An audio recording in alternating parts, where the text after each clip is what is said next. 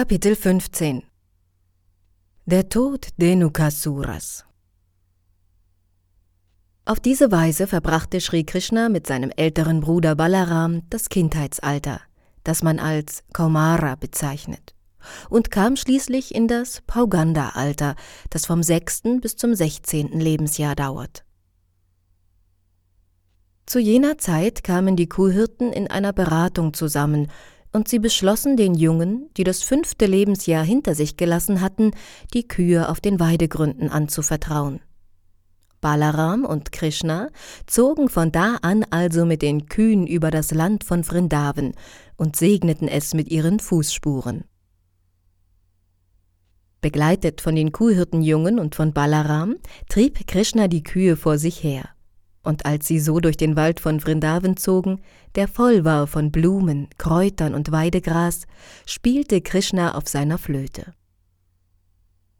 Der Wald von Vrindavan war geheiligt wie der ungetrübte Geist eines Gottgeweihten.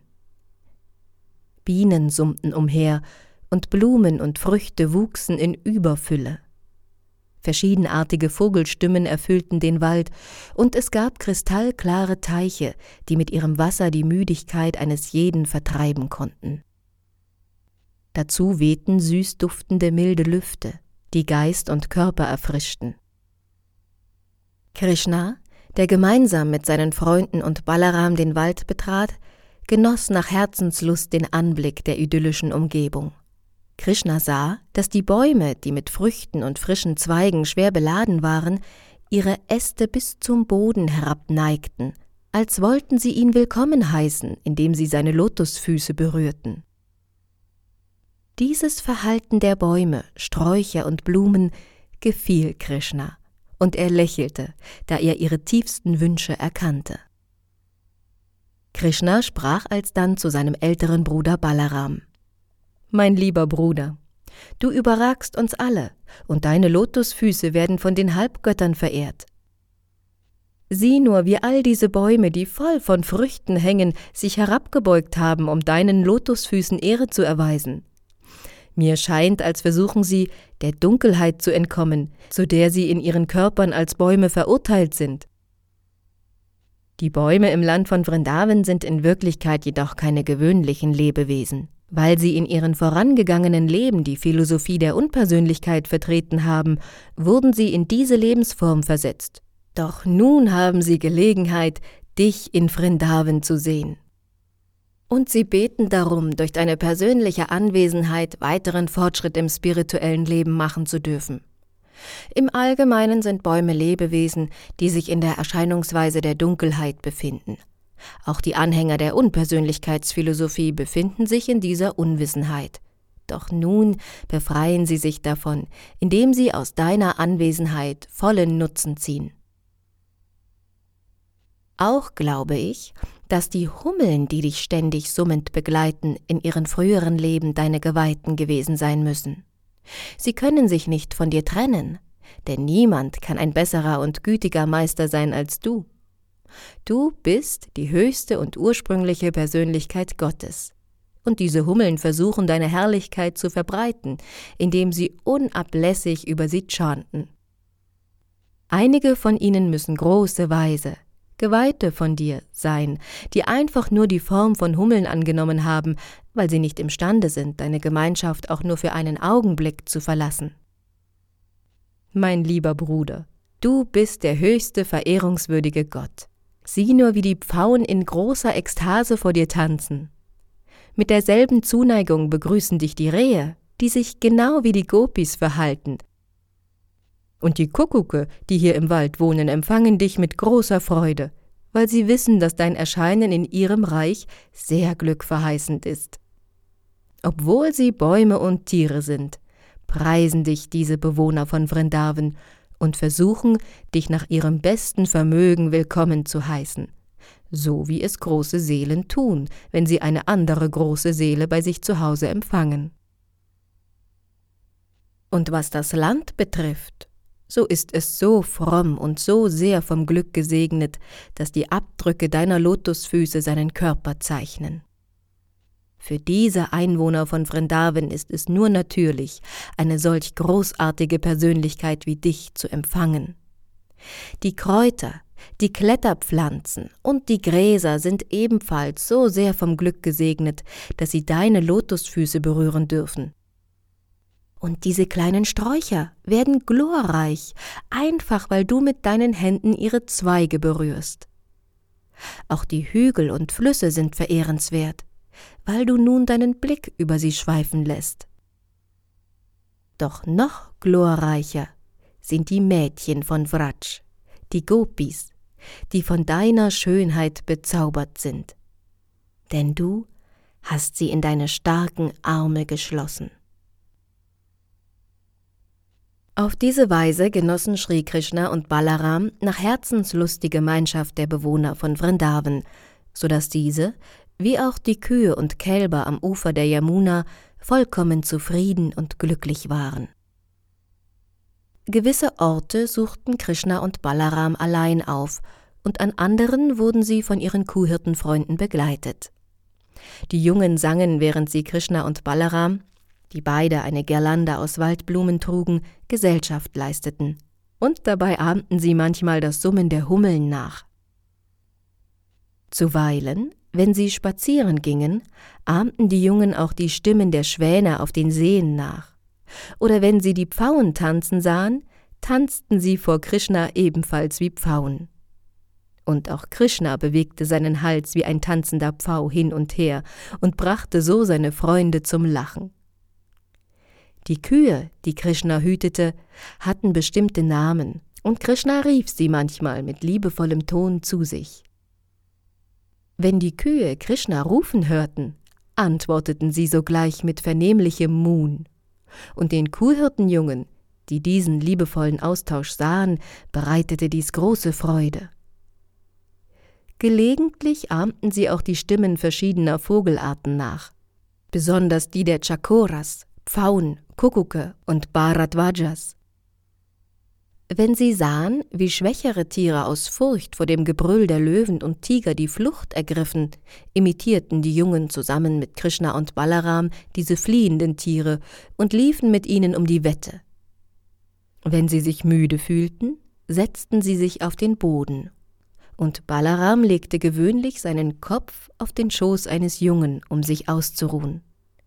Krishna begann dann Balarams Beine zu massieren und manchmal nahm er auch einen Fächer aus Palmblätter in die Hand und fächelte Balaram kühlende Luft zu, um ihn zu erfrischen.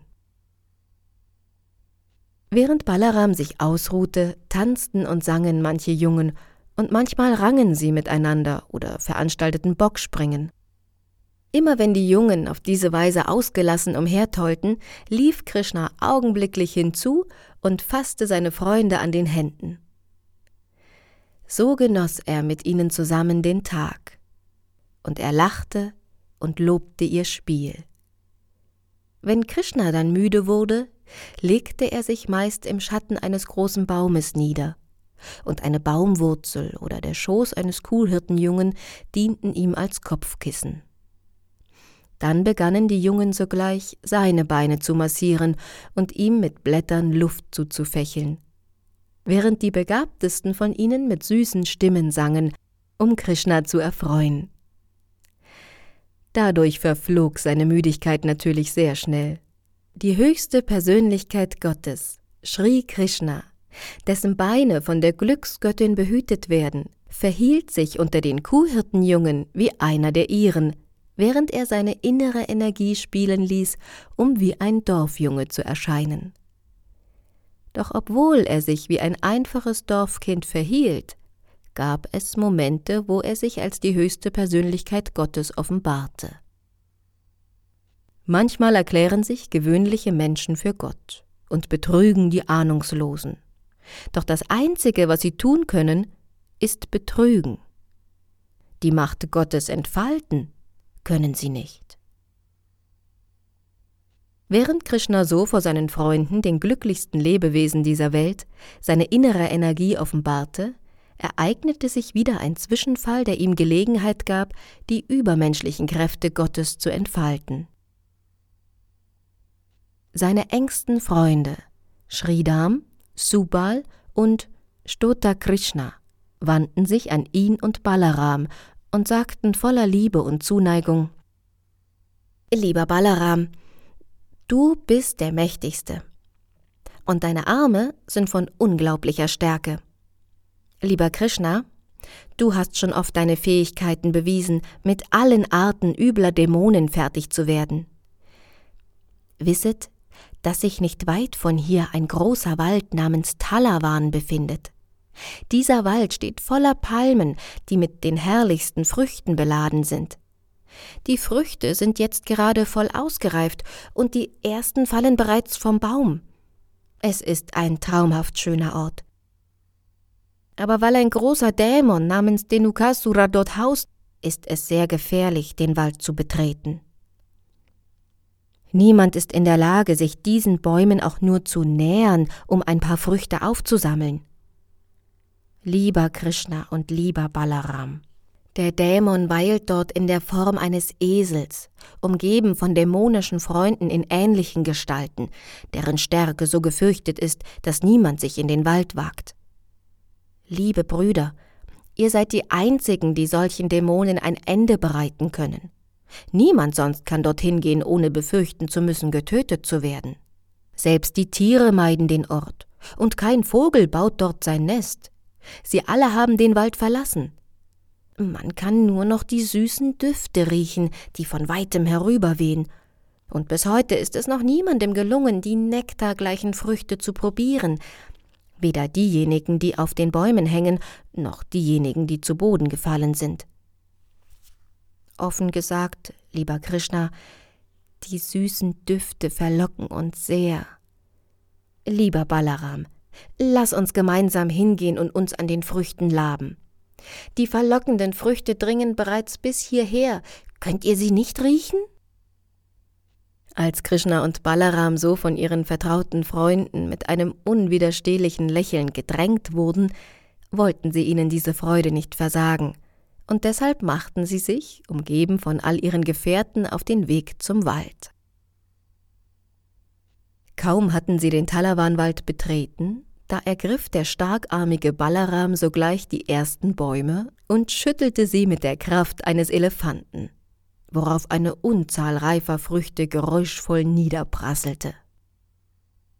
Der Dämon Denukasura eilte, als er den Lärm der fallenden Früchte vernahm, in seiner Eselgestalt zornentbrannt zum Ort der Störung. So ungestüm, dass die Bäume wie bei einem Erdbeben erzitterten. Der Dämon wandte sich als erstes Balaram zu und trat mit seinen Hinterhufen gegen die Brust. Anfangs sagte Balaram nichts dazu, aber der wutschnaubende Dämon trat Balaram nur noch mit größerer Heftigkeit. Da packte Balaram die Hinterbeine des Esels mit einer Hand, wirbelte ihn einige Male herum und schleuderte ihn auf den nächsten Baumwipfel.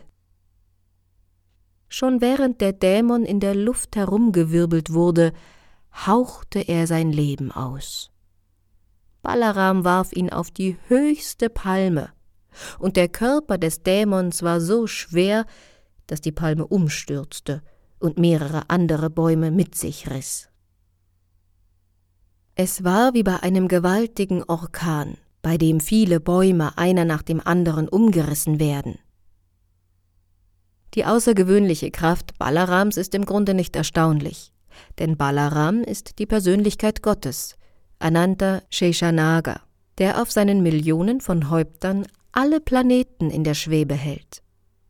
Die gesamte kosmische Manifestation wird von ihm erhalten, genau wie zwei Fäden ein gewobenes Tuch zusammenhalten. Nachdem der Dämon Denukasura in den Bäumen sein Ende gefunden hatte, rotteten sich seine Freunde und Gehilfen zusammen und stürmten voller Wut auf Krishna und Balaram zu, entschlossen, den Tod ihres Freundes bitter zu rächen. Aber Krishna und Balaram bekamen die Esel einer nach dem anderen bei den Hinterbeinen zu fassen und wirbelten sie durch die Luft, genau wie sie es mit Denukasura gemacht hatten. So mussten die Esel allesamt ihr Leben lassen und landeten ebenfalls in den Baumwipfeln. Hinterher boten die leblosen Eselkörper einen einzigartigen Anblick. Sie glichen Wolken verschiedener Färbungen, die sich in den Bäumen niedergelassen hatten. Als die Halbgötter auf den höheren Planeten von dieser Tat hörten, ließen sie Blumen auf Krishna und Balaram regnen, schlugen ihre Trommeln und brachten ihnen hingebungsvolle Gebete dar. Schon wenige Tage nach dem Tod Denukasuras betraten wieder Menschen den Talawanwald, um Früchte zu sammeln. Und auch die Tiere kehrten ohne Furcht zurück, um sich an dem saftigen Gras, das dort wuchs, gütlich zu tun. Allein durch das Hören und Chanten der transzendentalen Taten und Spiele der Brüder Krishna und Balaram kann man die Ergebnisse vieler frommer Handlungen ansammeln. Als sie alle ins Dorf zurückkehrten, spielten Krishna und Balaram auf der Flöte, und die Jungen priesen ihre unvergleichlichen Taten im Wald. Ihre Gesichter waren mit Tilak geschmückt und von dem Staub bedeckt, den die Kühe aufgewirbelt hatten, und auf Krishnas Haupt steckte eine Pfauenfeder. Krishna und Balaram spielten auf ihrer Flöte, und die jungen Gopis freuten sich sehr, als sie Krishna heimkehren sahen. Sie waren während Krishnas Abwesenheit immer sehr bedrückt. Den ganzen Tag weilten sie mit ihren Gedanken bei Krishna, wie er im Wald umherzog oder die Kühe auf den Weidegründen hütete. Doch wenn sie Krishna dann zurückkehren sahen, waren all ihre Ängste augenblicklich vergessen. Und sie betrachteten Krishnas Antlitz in der gleichen Weise wie Bienen, die auf der Suche nach Honig eine Lotusblume umkreisen. Als Krishna das Dorf betrat, lächelten und lachten die jungen Gopis. Krishna wiederum erfreute sich, während er auf seiner Flöte spielte, an der Schönheit der lächelnden Gopis. Daraufhin wurden Krishna und Balaram sogleich von Yashoda und Rohini, ihren liebevollen Müttern, empfangen, die bestrebt waren, sich je nach den Wünschen ihrer Söhne um deren Wohlergehen zu kümmern. Die Mütter dienten ihren transzendentalen Söhnen und gaben ihnen gleichzeitig Segnungen. Sie umsorgten ihre Kinder mit großer Liebe, badeten sie und gaben ihnen neue Kleider. Krishna wurde in ein gelbes Gewand gekleidet und Balaram in ein blaues. Und dann wurden sie mit den verschiedensten Arten von Schmuck versehen und bekamen frische Blumengirlanden. Befreit von den Anstrengungen des Tages waren sie nun erfrischt und strahlten vor lieblicher Schönheit. Ihre Mütter setzten ihnen dann schmackhafte Speisen vor, die sie mit großem Behagen restlos verzehrten. Nach dem Essen wurden sie in ein frisches, sauberes Bett gelegt, und die Mütter sangen verschiedene Lieder, die von ihren Spielen handelten.